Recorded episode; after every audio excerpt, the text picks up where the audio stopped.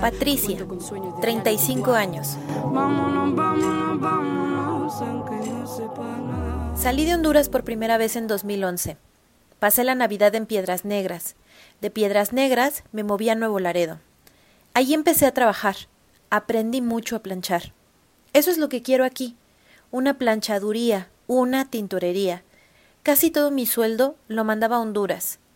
Después de que mi pareja me dejara botada en Nuevo Laredo, regresé a Honduras. Como a los cuatro meses de estar ahí, miré que era demasiado duro. Busqué trabajo, pero no había ni de barrer. Yo tenía casi seis meses de no trabajar. La segunda vez que salí de Honduras fue en 2015. Le dije a mi pareja que no nos fuéramos caminando, pero él me dijo No, hemos pasado muchas veces, no pasa nada. A él no le pasó nada, pero a mí me agarraron cinco hombres armados. Fue medio en la selva cuando pasó. Para mí no eran asaltantes, eran federales. Porque el hombre que me violó tenía puesta una máscara, un pantalón azul con bolsas y zapatos como los que usan ellos. Cuando yo salí corriendo y doblamos la curva, miré la patrulla con las luces prendidas. Empecé a gritar y les dije que por favor me ayudaran. Pero el hombre me pegó con el arma y la patrulla no escuchó mis gritos. Tengo mucha furia con mi pareja porque me violaron delante de él y él ni se movió. Antes de eso, perdí una bebé de una violación que me hicieron en Tegucigalpa. Me subí un bus que no era y el bucero desgraciado me violó. Estuve todo el embarazo pero cuando ya me tocó parir, el bebé, la niña, salió muerta. El hombre que me violó en 2015 me pasó el VIH. En Chiapas me hicieron exámenes y me dieron una visa humanitaria. Dije, esto no me va a matar, yo voy a seguir. Quise olvidarme de todo esto y subí a Nuevo Laredo en bus. Me puse a trabajar, les planchaba a todos los americanos que venían de Texas. Cuando estuve allá, mi pareja me pegaba, me gritaba. Estuve casi dos años aguantando los golpes y las patadas. Luego le dije Te me vas. Yo no voy a seguir contigo, yo no voy a permitir que tú me golpees. Él se brincó y se fue. Al año, yo empaqué mis maletas. No me ha vuelto a tocar otro hombre a pesar de que estuve allá sola tanto tiempo. En Honduras también. Decidí regresarme a Honduras y fue cuando dije aquí me voy a quedar con mis hijos y con mi mamá. Mis viejitos me necesitan, porque soy la única que les ha ayudado a pagar la luz, la comida, la salud de mi mamá. Esta es la tercera vez que salgo de Honduras. La tierra donde nacimos se llama Olancho. A mí me gustaba mucho ahí, por la leche de vaca. Yo hacía cuajada de leche, hacía queso. Como toda mi familia estaba en Roatán, mi mamá me dijo deshazte de lo que tienes en Olancho y te vienes a la isla. Roatán parece un paraíso, pero es el paraíso para los americanos que llevan mucho dólar, no para los pobres como yo. Cuando empecé ahí, me miré como atada de patas y manos, porque se paga en dólares, se habla en inglés, y yo no sé hablar inglés. Pensé que con el tiempo la vida iba a ser más fácil, pero las cosas fueron más duras. Me tocaba trabajar para que mi hija estudiara en un colegio privado porque no había escuela pública tenía que pagar como 3.500 lempiras de colegiatura al mes. Pero igual estaba mi hijo. Mi meta siempre ha sido que estudien. Era duro levantarme a las 3 de la mañana.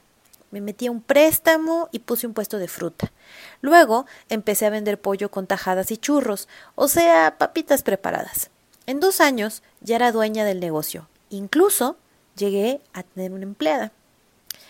En el transcurso de esos dos años mi hijo iba creciendo. Se enamoró de una niña de enfrente de la casa. Pero el tío de ella es pandillero. Me dijo dile a tu hijo que se quite o lo quito con un balín en la frente. Luego, ese hombre quería endosármelo a mi hijo, que mira las armas, los chalecos, los balines, la marihuana. Le dije al pandillero que no se metiera con mi hijo. Desde ahí se me empezaron a poner feas las cosas. El pandillero vigilaba a mi hija, me amenazaba a mí. Al final ya era mucha la amenaza. Incluso me quiso matar. Lo denuncié con la policía, les pedí ayuda, pero la policía me dijo que no podía hacer nada, que no era tiempo para detenerlo, porque no tenían suficientes pruebas. Por eso Yo mejor decidí dejar todo votado. No iba a esperar que actuara. Yo no tengo intención de irme a Estados Unidos. Con ese viejo pelos de lote, ¿por qué vamos a entrar? Si yo metiera mis papeles y me dijeran que Donald Trump me va a dar asilo, me pongo a trabajar. Pero brincarme el río con mis hijos, no. Ahora que México me ha dado el reconocimiento como refugiada, quiero que me ayuden a proteger a mis hijos, porque ellos no pueden regresar a Honduras. Me urge que estudien, porque sé que en cualquier momento yo me voy a ir. Mis hijos no saben que en 2015, en Ocosingo, siempre huyendo por lo mismo, unos tipos me violaron y uno de ellos tenía VIH. Como yo parí a los dos muchachitos, son todo para mí. Quiero preparar a mi hijo porque miraba las armas de ese pandillero. Quiero sacarle a mi hijo las balas y los chalecos que tiene en la cabeza. Mi hija tiene 18 años y nunca ha tenido novio. No se lo he permitido. Le he dado sus cachetaditas. Le dije, primero haces tus tareas, lees tus libros, te preparas. Después puedes hacer lo que quieras. A veces me enojo y le digo a mi hijo, por tu culpa, por tu culpa ando yo aquí. Sí, está mal que yo le diga que por culpa de él estamos aquí. Pero a veces también le digo, porque ya estoy cansada, ya no quiero y ya no puedo. Y más con mi enfermedad. Me está dando miedo.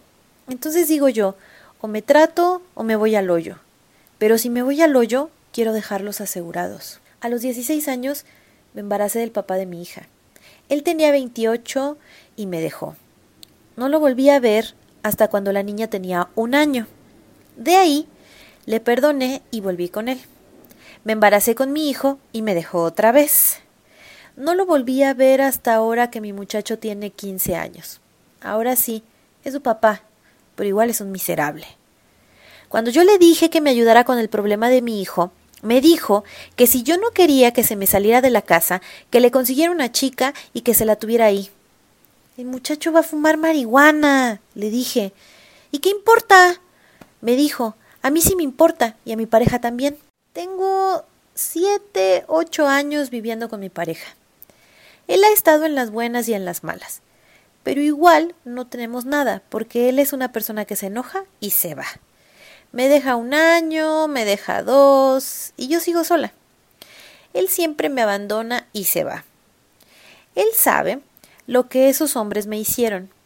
Lo que tenemos no sé si es por lástima o porque si de verdad me ama, pero él sigue ahí. Yo le dije, aléjate, soy una persona con VIH, tú lo tienes también, porque eres mi pareja. Él me dijo, no vieja, no te voy a dejar sola. Pero sí, cuando se enoja, se va por tiempos y yo me quedo sola, pero igual yo sigo con él. Mi pareja no ayuda, no apoya. Cuando hay que buscar casa, no lo hace. Cuando hay que mover papeles, no lo hace.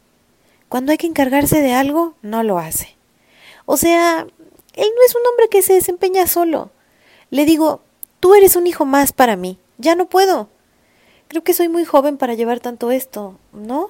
Pero la he aguantado. Yo le tengo apoyo a mi pareja porque le dice a mi hijo, no agarres este vicio, no hagas esto. Él es un hombre bien sano. No toma, ni fuma, ni anda en fiestas. Nunca me ha puesto una mujer por enfrente.